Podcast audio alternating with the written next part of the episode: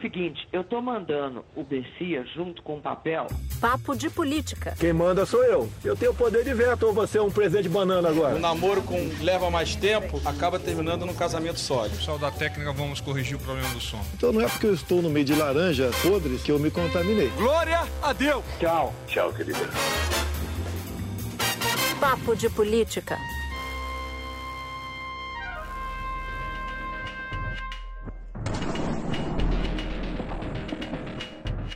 Depois de oito dias de guerra, as cenas de destruição e horror se espalham pelo mundo inteiro. E o presidente francês Emmanuel Macron, que tenta fazer uma ponte entre os dois países, Rússia e Ucrânia, avisa: o pior ainda está por vir.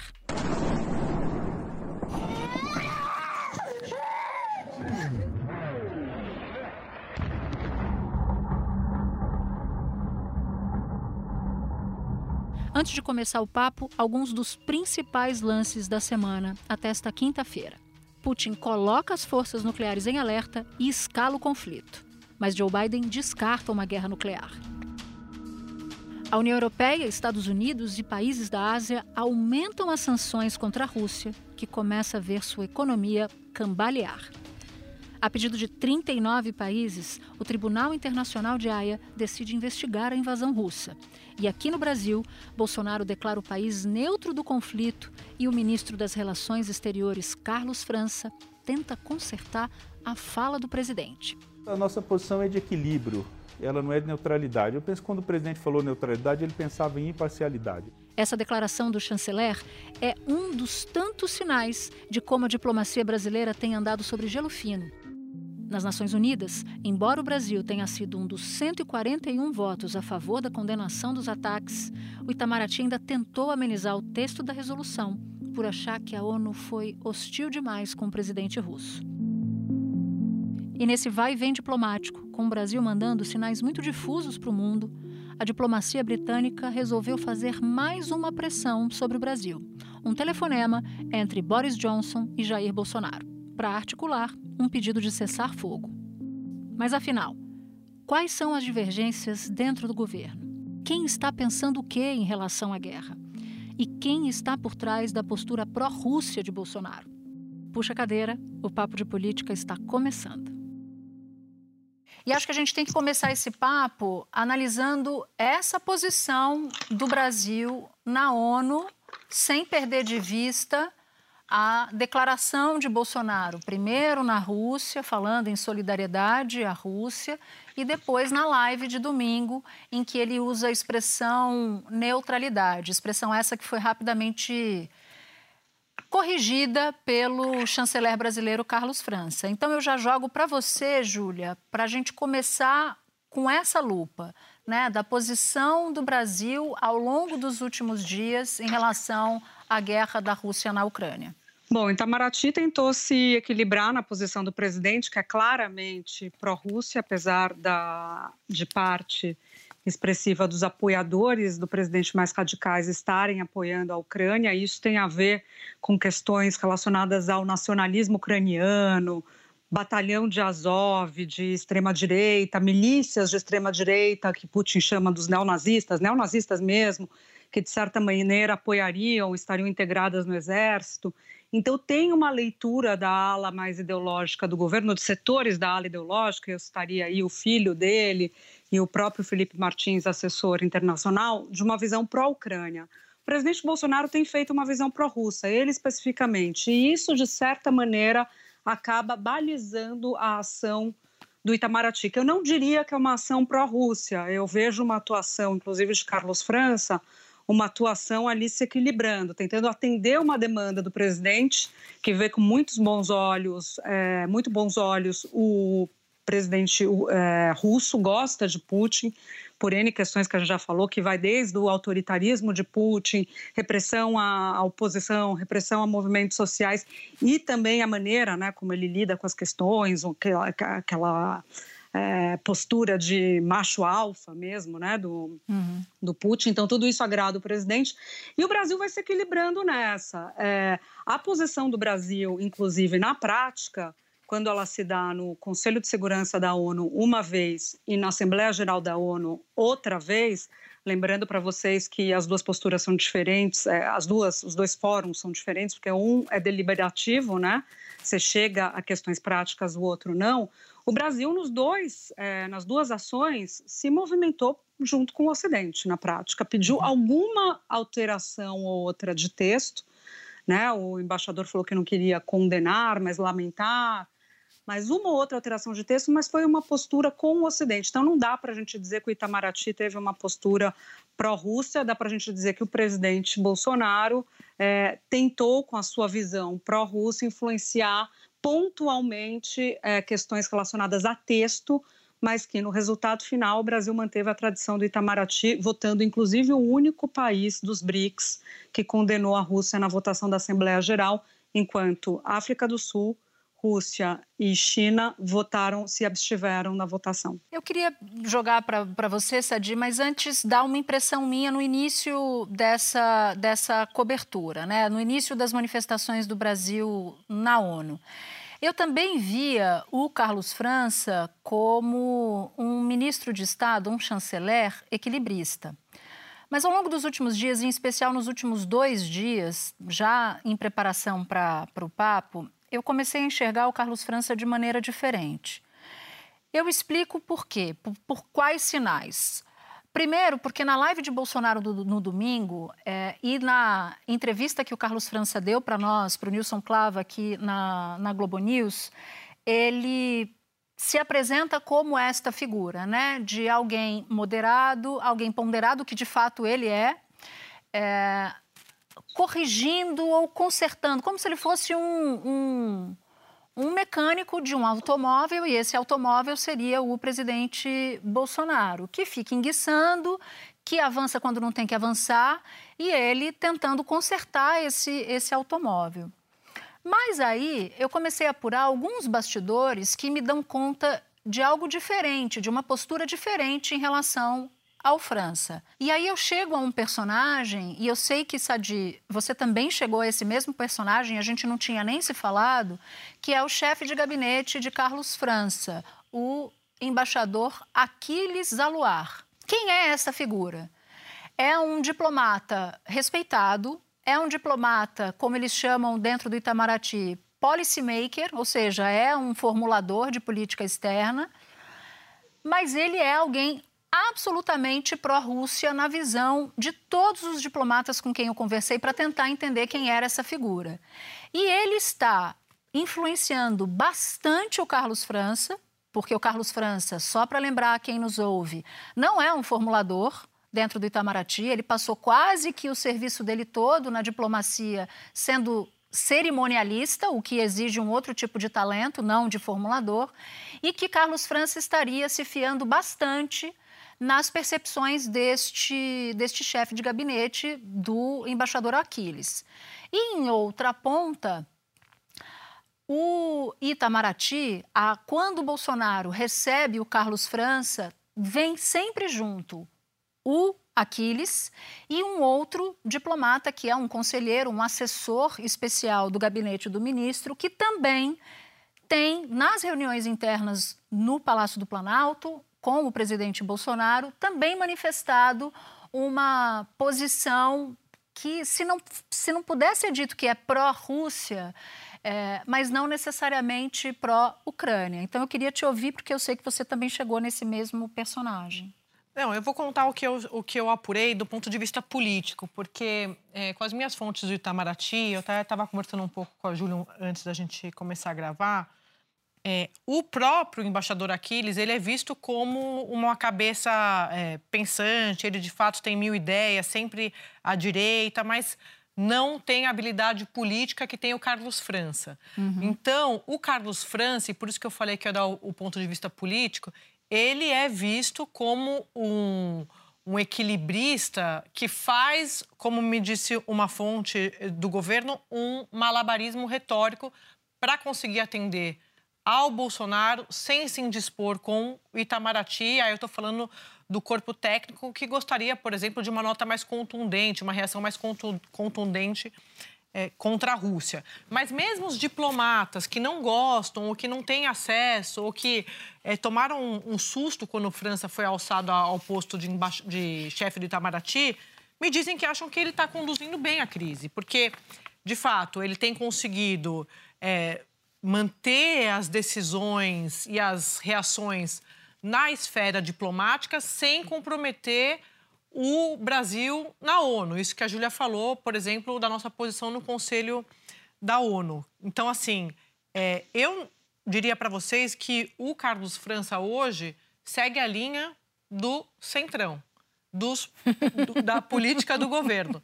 Você citou a entrevista que ele deu para a Globo News na segunda-feira de carnaval, ele falando que a postura do Brasil não era de neutralidade, era de equilíbrio. Dois dias antes, o Ciro Nogueira tinha me dado uma entrevista também e usou a mesma frase, exatamente, sem tirar nem pôr. Ele disse que o Brasil não ia ficar do lado da Rússia, nem da OTAN, nem da China, que o Brasil ia ter a, op a opinião da, da, do Brasil.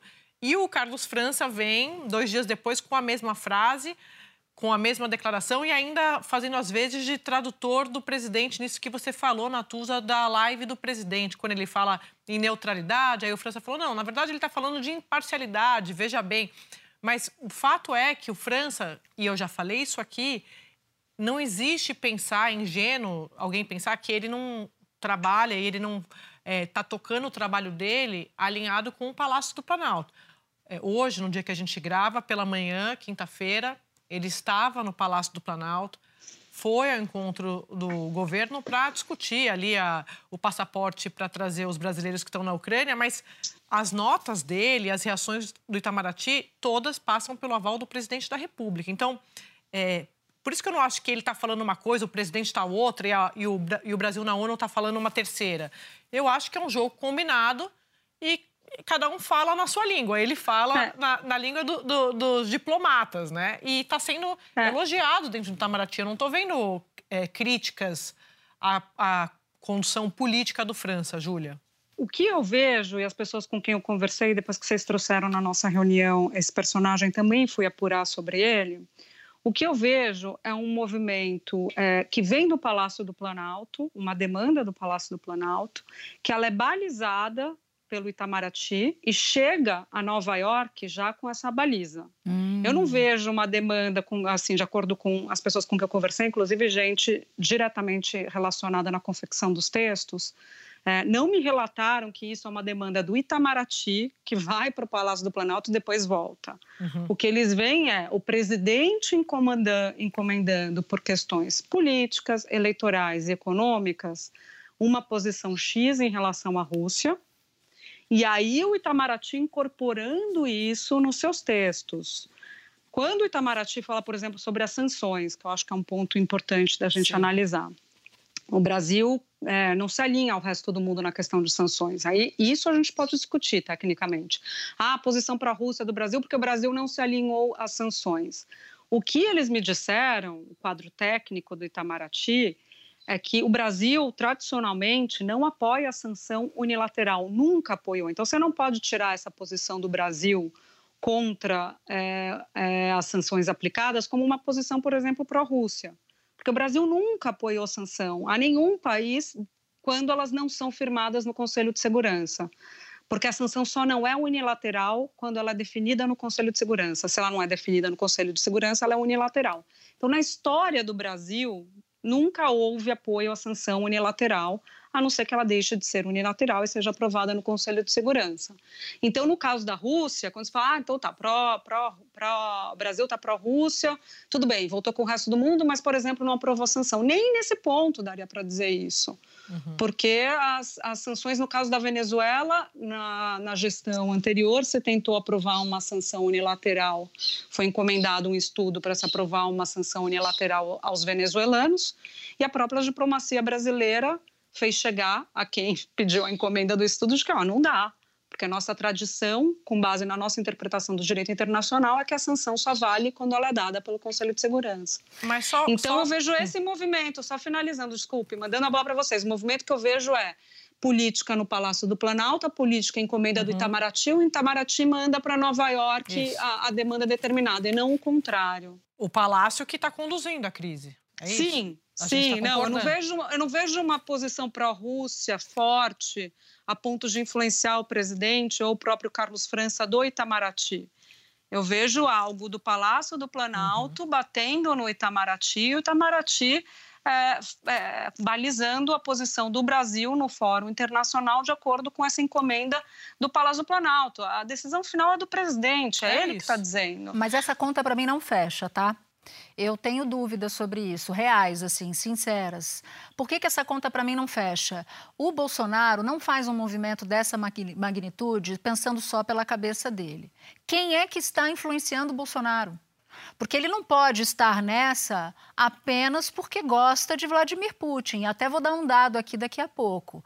Quem está fazendo a cabeça de Jair Messias Bolsonaro? Por quê? Não é Felipe Martins, não é Eduardo Bolsonaro, que, diga-se de passagem, alguns dias fez, deu uma, uma alfinetada na Rússia não é o que a gente sempre convencionou chamar de ala ideológica, que sempre influenciou as posições externas do presidente da República. Essa a gente já disse, está pró-Ucrânia. Mas não é o Aquiles o também, né, Bolsonaro... né, Não é, é, o Aquiles, não é o Aquiles, chefe de gabinete do ministro, que vai estar influenciando o presidente. É o contexto o... econômico, é o contexto político, é a eleição desse ano. Eu ia falar é um isso, conjunto o Bolsonaro está mais preocupado com a questão eleitoral do que com a geopolítica. Se ele se posiciona, se ele faz o que essa turma ideológica que é, tudo que o presidente fez até aqui, que essa turma pediu que ele fizesse, foi fora de ano eleitoral.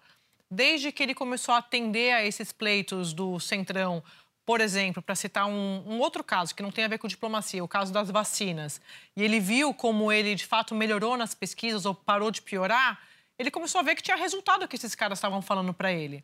Então, você achar que a política não está pautando a reação da diplomacia, eu acho que é desconsiderar o fato de que o presidente está é, tá priorizando e toda a sinalização que ele dá é de que a prioridade dele é sim a reeleição. Então, é, quando ele ouve o, o, Ciro Nogueira. Mas o Ciro Nogueira não está nessa história. O Ciro Nogueira não está aconselhando o presidente em relação à posição pró-Rússia. Eu não acho que não esteja, não. Eu acho que eles. Não, pró-Rússia não. É, eu acabei de falar. O Ciro Nogueira da mesma forma que o França faz esse malabarismo retórico para dizer nós não somos neutros, nós estamos equilibrados, é a mesma coisa que o Ciro Nogueira falou. Se achar que não tem uma influência política ali, eu, o, o, o Carlos França, eu falei no começo aqui do meu da, do papo, ele é visto dentro do Itamaraty como um, um personagem político. Ele não tem, até quando eles vão citar a relação dele com o Aquiles, eles falam o quem de fato tem as ideias, quem de fato tem o, a, a, o, é, um, é considerado mais um pensador, é o Aquiles. Mas ele nunca teve esse perfil político, é um cara de bastidor, sempre almejou uma chefia de gabinete. Você deve ter ouvido isso também. Então, o perfil público disso é o Carlos França. Não à toa ele virou ministro. Então, assim, ele não é o Ernesto Araújo. Eu falei isso no primeiro papo depois da guerra, na semana passada.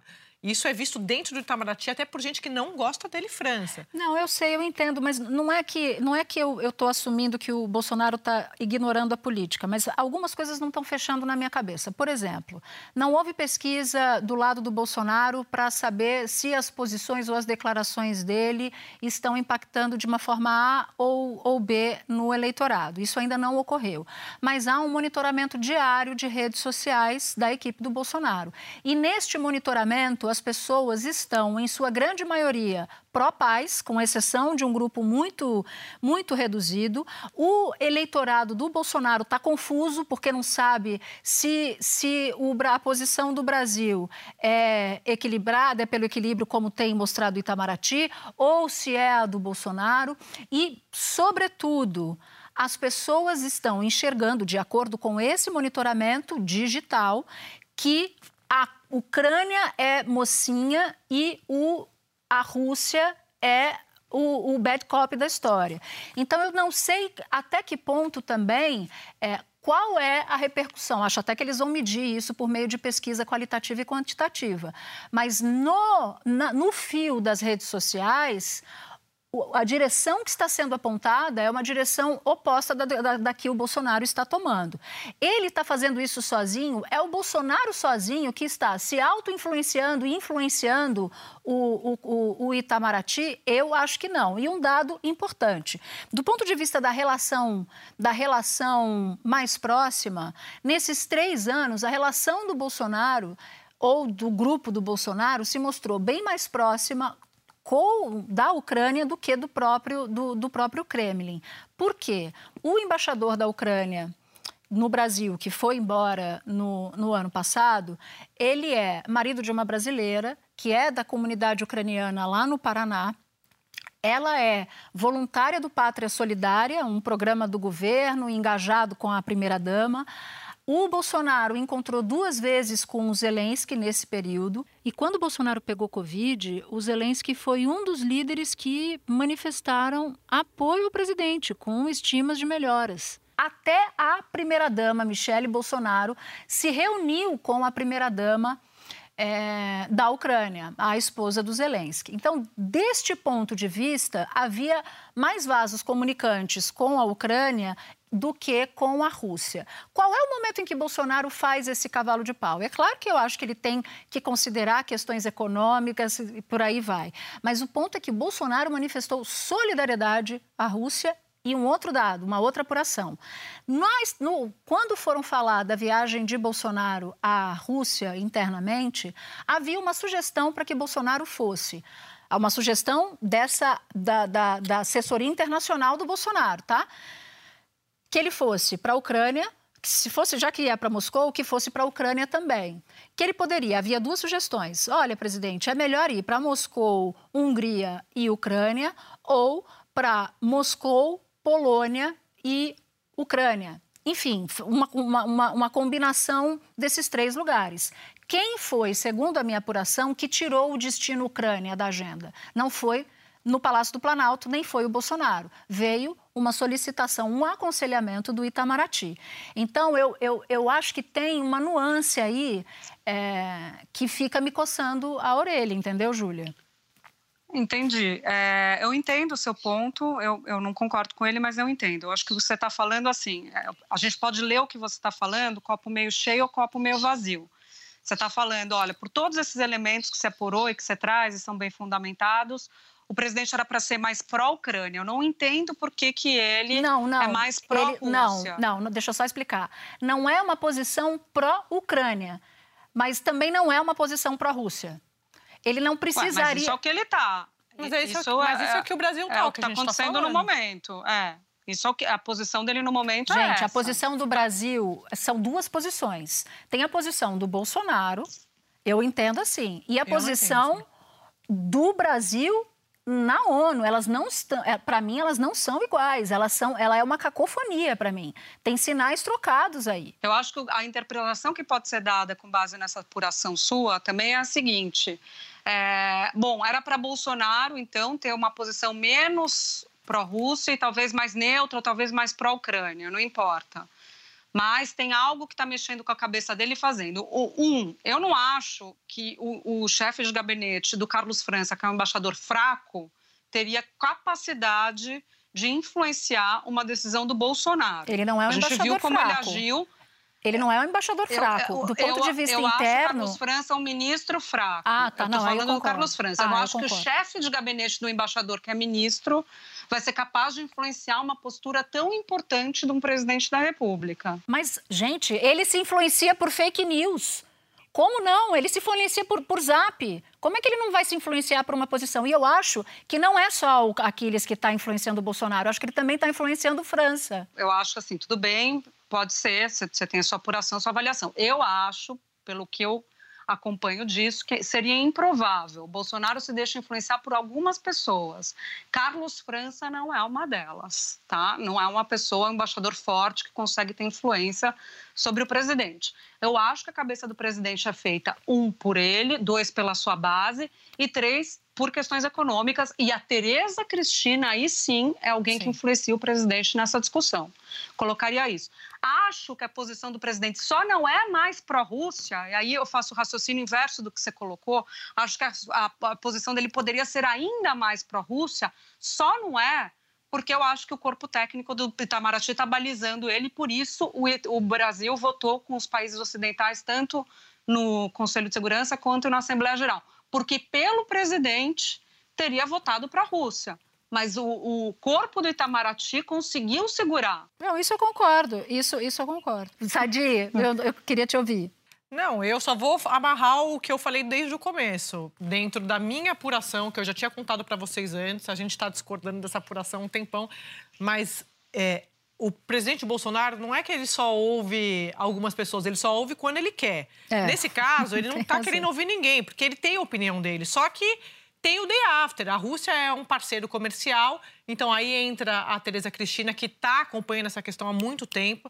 Se ele quisesse é, ser um pouco mais claro na neutralidade dele, se foi isso que você falou, Natuza, não dá, ele foi para a Rússia, né? Então, assim. Ele não é neutro, né? Ele. ele mas isso já está claro, né? Uhum. Isso está claro, mas a, a opinião do presidente Bolsonaro para o Itamaraty, para as fontes políticas, não está atrapalhando a diplomacia neste momento. Porque, como eu disse, até dentro do próprio Itamaraty, diplomatas que não gostam do França, tão pouco gostam do Bolsonaro, acham que o jogo está jogado de uma forma que a diplomacia está conseguindo é, se sobrepor a ideologia do presidente Bolsonaro, seja para um lado ou para o outro. Então, é, a ONU, o, o Brasil no, na, na ONU, no Conselho de Segurança, fez o que a diplomacia queria.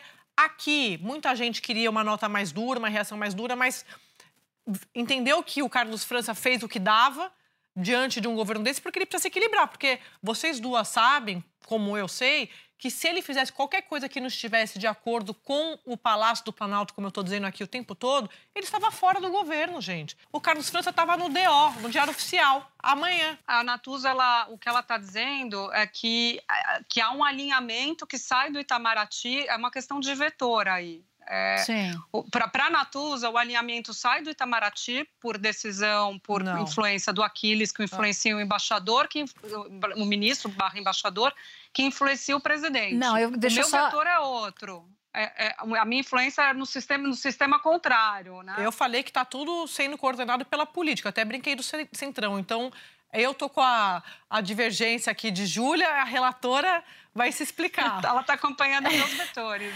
Não, gente, o que eu quero dizer é o seguinte: eu não estou comprando tenho muitas dúvidas sobre se o Carlos França é esse poço de equilíbrio que faz o contraponto ao Bolsonaro, acho que não faz, e eu acho que ele está numa posição muito confortável com a leitura de que ele é o adulto na sala e o Bolsonaro é o Nero e Roma, que é o Bolsonaro. e não é.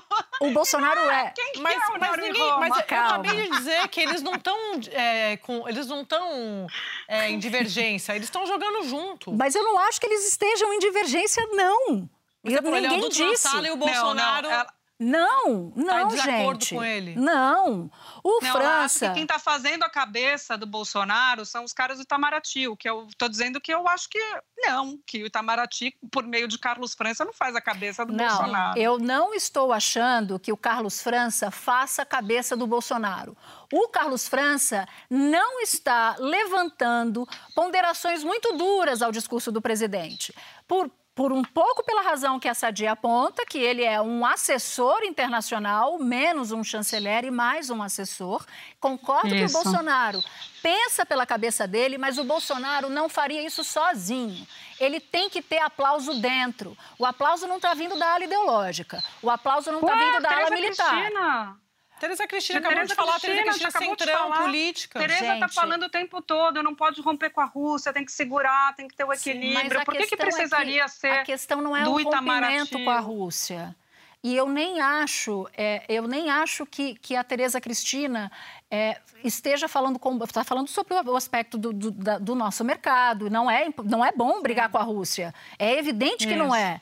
Mas o Bolsonaro não está dizendo que ele não está querendo brigar com a Rússia. Ele está indo além. O meu ponto, para voltar aqui na, na divergência, né, na, na, na cisânia, é para dizer que o Carlos França não é a pessoa dentro do Itamaraty que pede o tempo inteiro para o Bolsonaro prudência. Ele não faz isso e ele está. Tem uma pessoa que é a formuladora, que não é o Carlos França, que é levada a todas as reuniões com o Bolsonaro, que aplaude, em tese, né, a posição do Bolsonaro, porque é super pró-Rússia. Esse é o ponto número um. O ponto número dois é que, se você for olhar, sair da ala ideológica, eu olhei para a ala militar. Ah, como pensa a ala militar? Quem importa? Braga Neto. Braga Neto é super cauteloso nas reuniões, super cauteloso. Ele foi adido militar na Polônia, então ele entende das tensões na região e ele foi adido militar em Washington. Seria, se a gente tivesse que estabelecer um corte pró-Ocidente e pró-Rússia, seria um corte mais enviesado para o Ocidente. Então eu estou dizendo o seguinte: eu estou estranhando que o Bolsonaro esteja sozinho nessa. Eu não acho que ele está. Ele está sendo estimulado por gente de dentro e da diplomacia brasileira. Mas ele não está sozinho, é isso que a gente está falando, não está sozinho. É, eu nem desca... eu concordo, ele não está sozinho, eu acho que ele tem essa posição para a Rússia e ele, ele alimenta essa posição de diferentes fontes. Sim. É que eu acho que você está vendo como uma coisa assim, alguém tirou o Bolsonaro de um alinhamento que seria mais natural para a Ucrânia. E quem será essa pessoa? Carlos França barra Aquiles.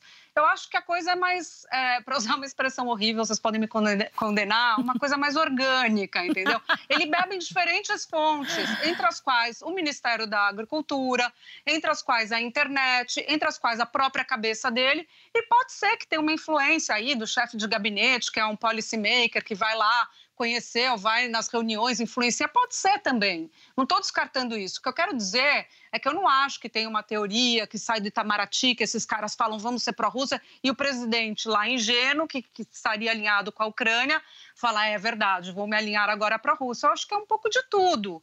Tem vários elementos que ponderam e dá o resultado final, entre os quais pode ter esse do Carlos França.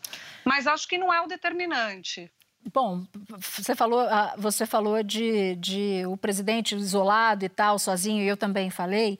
Eu queria novamente, como no episódio passado, citar Ernesto Araújo, né? Um dos timoneiros da aula ideológica, deixou o governo, faz críticas ao Bolsonaro e ele fez críticas também esta semana à atuação do presidente Bolsonaro. Me parece que a posição correta do Brasil, a posição compatível com os nossos valores morais e com os nossos interesses materiais, seria um apoio à Ucrânia, junto com as grandes democracias ocidentais.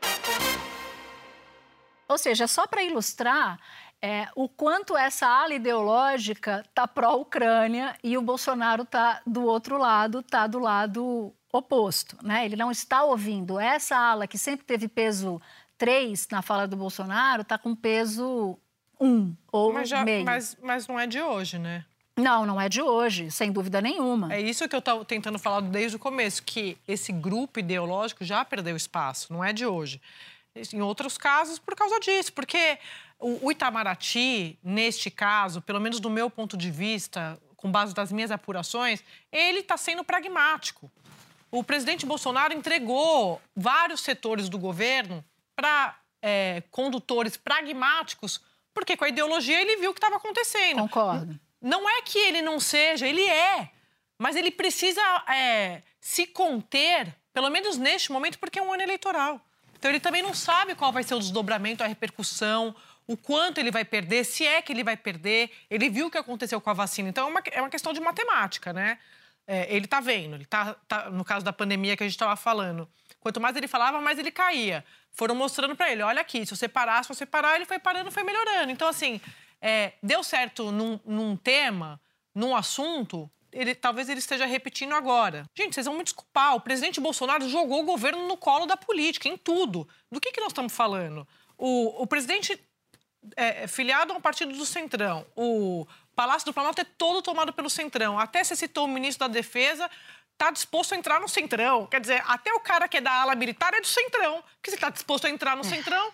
O, o Mourão, que é o vice-presidente da República, militar, tá no, vai para o republicano. Então, hoje há um, uma, um reposicionamento também desses, dessas alas que antigamente a gente falava que tinha influência sobre a outra. Hoje, de fato, como ficou tudo junto e misturado, fica difícil a gente explicar e a gente mostrar quem é que manda em quem.